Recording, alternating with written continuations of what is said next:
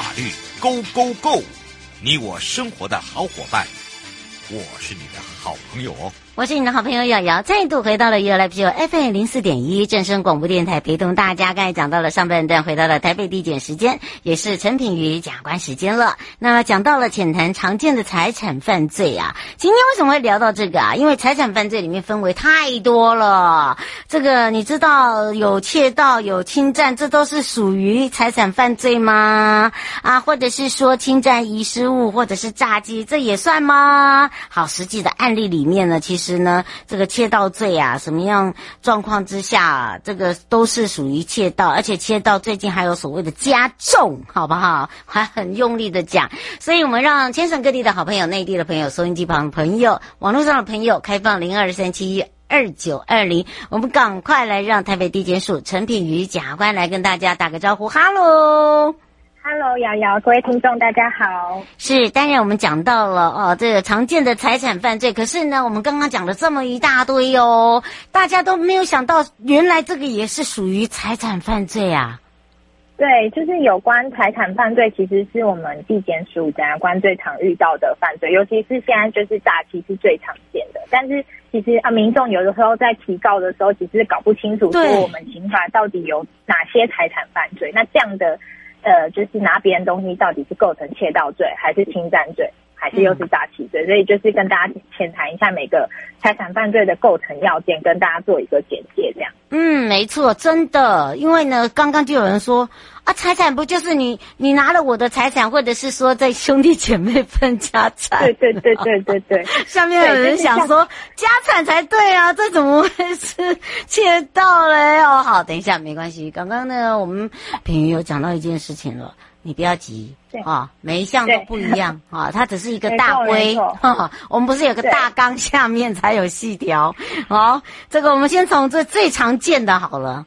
嗯，对，最常见的其实是好，我们先讲就是一般大家理解窃盗罪，就是我们讲说的小偷嘛。嗯，那窃盗罪其实就是在规定在我们刑法三百二十条的状况，但是大家要注意哦，就是呃，我们窃盗罪在某些情况之下是会加重其刑的，而且是最低是处六个月以上的有期徒刑，包含说哈，如果你今天是侵入人家的住宅，或是有人住的建筑物去偷东西啊，或者是你破坏人家的门窗啊。或者是其他的就是假设还有设一个安全安全的设备，你把它破坏了，那这样子也会加重。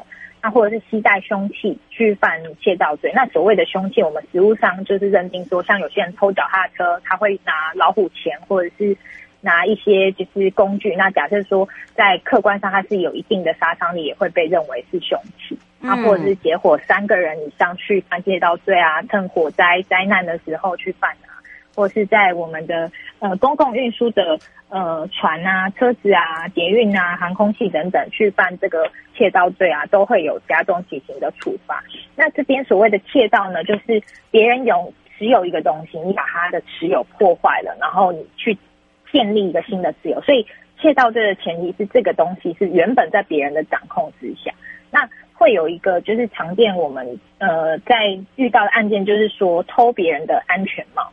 因为大家会想说，就是哦，我们安全帽啊这些，对不对？就我们在旁边嘛，然后安全帽可能我们就把它放在诶这机车的坐垫上嘛。那那可能四周无人，我就把安全帽拿走了。那这样子到底是窃盗罪还是侵占遗失物？有就是，可是这个是会构成窃盗罪，因为其实那个安全帽的主人是知道清楚的，知道他是把安全帽放在机车上，所以今天就算他不在旁边监督，说就是他的安全帽有没有放。好好的放在那位置，但是他其实对他的安全帽，他并不是就是把它呃忘忘在呃车上或者是遗失的状况之下，我们还是会认为说这是在别人持有之下的一个财产。那你破坏别人的持有去建立自己新的持有关系，就会构成窃盗罪。嗯，是哦。刘先生说，最近新闻不是有挨那呃，就是呃，这是所谓的 VMO 啊，这是那个就是把这嗯呃租借的这个资。这应该是安全帽吧？他写的，他写安全帽，然后变成是自己的。的安全帽。对，他说这个也算是侵占还是窃盗？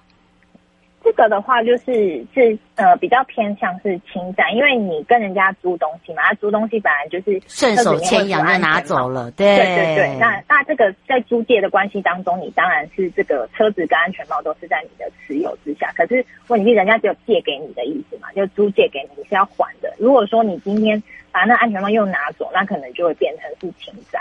嗯，是对哦，对对对。胡小姐说，以前是不是叫做呃，那呃，以前是不是叫盗匪罪？现在才改的？啊？哎，以前那应该是真的很久以前，什么惩治盗匪条例，但是窃盗罪其实已经存在刑法非常久的时间，它就是一个呃，就是一直以来刑法都有一个犯罪太阳这样。嗯，然后目前就是就是看是。是徒手去窃盗，还是说有构成一些加重的事由？嗯，是。而且刚刚呢，品瑜检察官有讲到这个犯窃盗罪的情形哦，尤其是不能开玩笑。我们现在都有加重情节哦，对不对？对。然后呢？对对对。嗯，那如果另外还有就是，嗯、嘿，另外还有哪一方面呢？就是我们常见说路上捡到别人的东西，那这个其实要很小心。就是今天的整个新闻发祥的主题，就是新闻说捡到钱包哈，没有四个小时没有送到警察局，就会就被告侵占。那他到底有没有构成侵占？是我们还是会认定说这个行为人他有没有把他把别人东西据为己有的意思？但是我们常在路上假设说有捡到啊钱包啊或钱，那这个时候其实就是正解，就是一定要送到警察局。不然就是常常会会有被认为是就是你要把东西据为己有的一个疑虑，这样包含了悠游卡也是嘛，对不对？对对对对，就是嗯，因为我们很常收到就是说有捡到人家的钱包，然后就去刷，想说啊，就是贪小便宜就刷里面的悠游卡。那其实这个呃，现在监视器非常多，所以一调监视器就是会无所遁形。那除了说你本身因为侵占遗失物不是一个真的很重，它是处罚金而已，但是。因为你有有盗刷这个悠游卡的行为，那像我们悠游卡都有自动加值的功能嘛，就有时候你靠卡之后，它就自动加值五百块。那你如果去刷用里面的钱，那有这个自动加值的行为，它才会另外构成一个诈欺罪。那大家为什么会觉得是说是诈欺罪？因为它其实就是那悠游卡应该是主人才可以用嘛。那你今天不是这个卡的主人，那你就是用。等于是说你是刷人家的信用卡来自动加值，那这个时候是有诈骗那个我们收费设备，所以会另外构成以不正方法哈去呃透过收费设备取得不法财产利益的的罪这样子，所以这个罪就会变重，所以大家一定就是捡到路上捡到别人的东西，一定要就是不要去去又使用它，然后另外就是因为我们民法也有规定说你值得遗失物可以请求十十趴的报酬，所以。应该就是大家要取那个呃正正规合法的途径去取取得那个报酬，而不是说就是自己可以把别人东西据为己有。嗯，是啊，卢小姐就是想问这一点。她说，如果你捡到的是钱，然后如果你捡到的是物品的话，你刚刚讲的这个十趴，那一定要拿吗？或者是可以不要拿？这个这个是。这个可以不要拿，就是这个是一个权利，不是一个义务，所以就是说，要不要请求这个报酬，还是就是你坚持的人自己去去决定。那当然说，如果有争执的话，就是就变成说，呃，可能就是起诉，然后让法院去认定。那这个就比较偏民事的部分，这个就不是我们刑法或者是检察官去呃可以决定一个范围。对对对。嗯，是，所以麻烦注意一下哦，尤其是你知道那个悠游卡，常常人家捡到哈、哦，啊里面因为还有，所以你就你又继续用，然后你会发现最近呢，就是有时候就会很多的这个呃捷运警察就是站在那个刷卡间刷刷卡那边在等啊，但其实那个都其实现在都已经有联名化了，好、哦，因为它有报遗失了，像我们悠游卡都推进，对对对。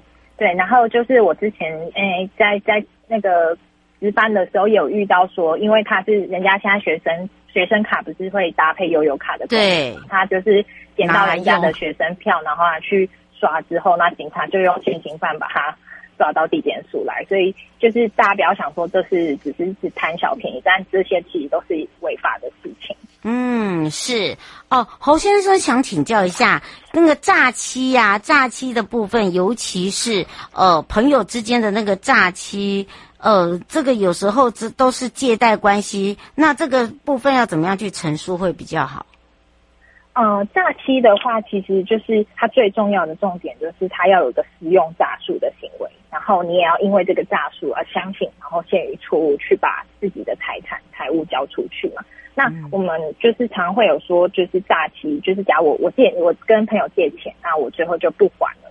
那就是很多民众可能会觉得这样很理所当然，觉得这样是构成诈欺。但是我们自己在审酌这种案件的时候，会看说。当初借钱的时候啊，这个你的朋友到底有没有有用一个诈术的行为？如果说哈，我就是正常的跟你借钱，然后只是因为事后呃我真的还不出来，那这样的话其实比较偏向是民事上债务不履行，就不是在我们的要去对对对对，就是就算来告诈欺，检察官可能最后调查完也是会不起诉，但。